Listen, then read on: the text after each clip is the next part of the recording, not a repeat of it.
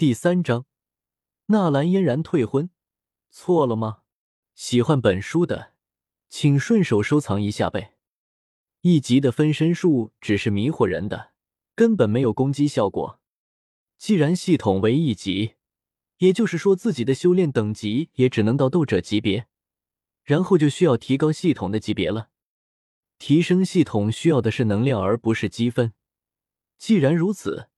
三百积分就都兑换了忍术算了，变身术，最后一样那就选择替身术好了。不对，这些变身、分身什么的一点用处都没有，自己也应该选择一些攻击技能啊。那就体术，选择腿击吧。丁，请问宿主是否花费一百积分选择兑换体术腿击之术？是。丁。八门遁甲之术兑换成功。八门遁甲，纳兰朝歌一下子愣住了。自己不是兑换的腿击术吗？怎么变成八门遁甲之术了？八门遁甲全开，可是能够获得超越无影数十倍力量的终极体术啊！再怎么说也得是一个 SS 级别的忍术啊！丁，系统紊乱，出现兑换程序错误。那怎么办？纳兰朝歌有些担心的问道。他的小心脏到现在还在扑通的乱跳，万一要是给自己收回了，这玩笑就开大了。丁，我也不知道，那宿主就这么低吧？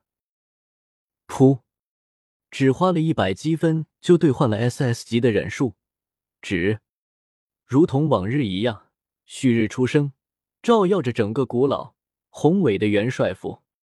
演武场上，纳兰家的一众弟子也开始了他们一天的训练。一位样貌精致、眉眼秀丽小丫头，一身干净利索的淡绿色衣裙，袖口挽起。小丫头正在走廊里焦急的跑着，一边跑还一边喊：“老爷，老爷，少爷醒了！”老爷。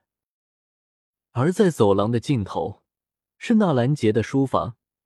此刻的纳兰杰正握着一支毛笔，淡定的书写着什么。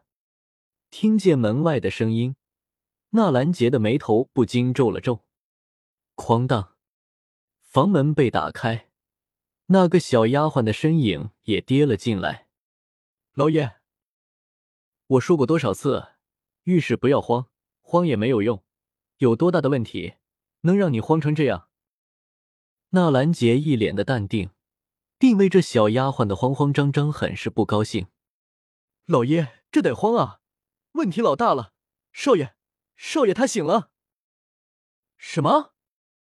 纳兰杰一愣，然后少女只感觉眼前一阵风，房间里已经没有了纳兰杰的影子。不是说好不要慌的，怎么一听见少爷醒了，跑得比我还快？小丫鬟嘟哝了两句。随后又赶紧跑了出去，只是在小丫头穿过演武场的时候，被纳兰家的一众弟子拦了下来。果儿，你刚刚说什么？少爷醒了？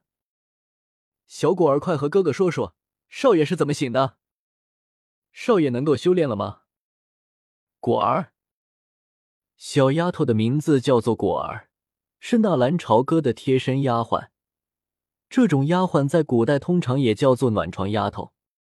通俗的来说，可可就是那个，嘿嘿，你们懂的。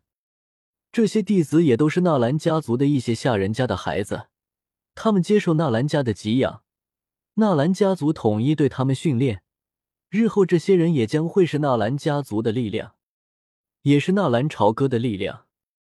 这和萧家那种家族不同，他们所有人都会围绕在纳兰朝歌的身边，来表现自己的忠心。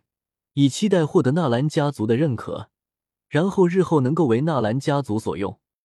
我今天早晨刚刚想要帮助朝歌少爷擦拭身体，然后就在我擦拭身体，怎么擦拭的啊？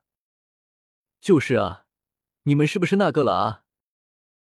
胡说什么呀！你们果儿脸色通红，不过面色却是娇羞的不予否认。你们在干什么？给我抓紧时间训练！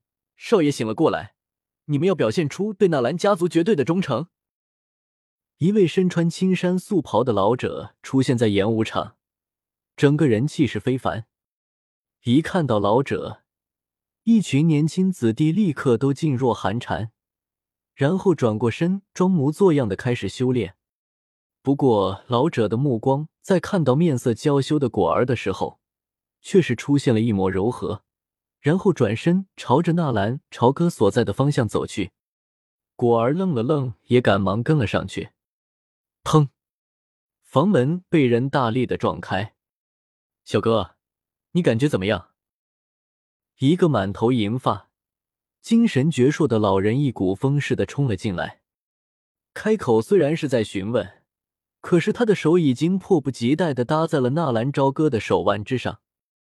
小哥，你能修炼了！哈哈！纳兰杰仰天长啸：“苍天不负有心人啊，也不枉自己身中烙毒，为这小子寻来的烙铁毒印吗？”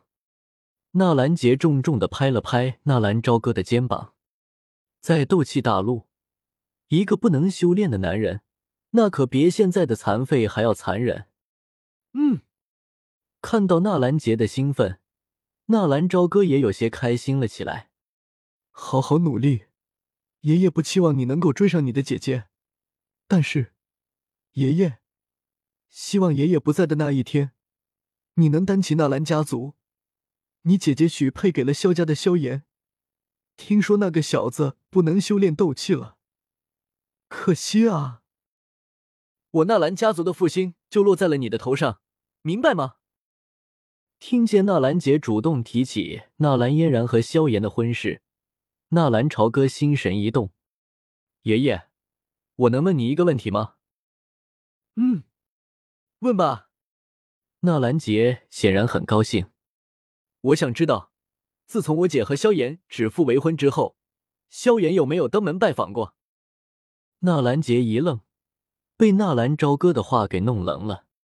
不过还是郑重的摇了摇头，没有。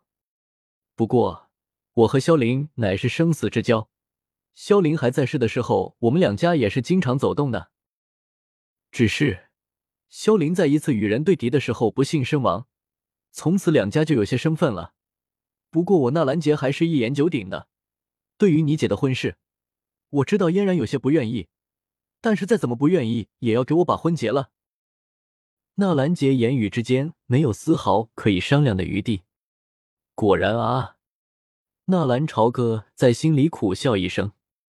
萧凌爷爷死亡之后，肖战叔叔来过吗？没有。萧家有其他人来过吗？没有。我们纳兰家族在萧家的眼里什么都不是吗？我姐纳兰嫣然是没有人要了吗？无论萧衍是天才也好。是废物也罢，对于自己的未婚妻一面都没有见过，对于自己的岳父从未拜见过，这就是萧家的礼数吗？纳兰朝歌昂首阔论，把纳兰杰问得哑口无言。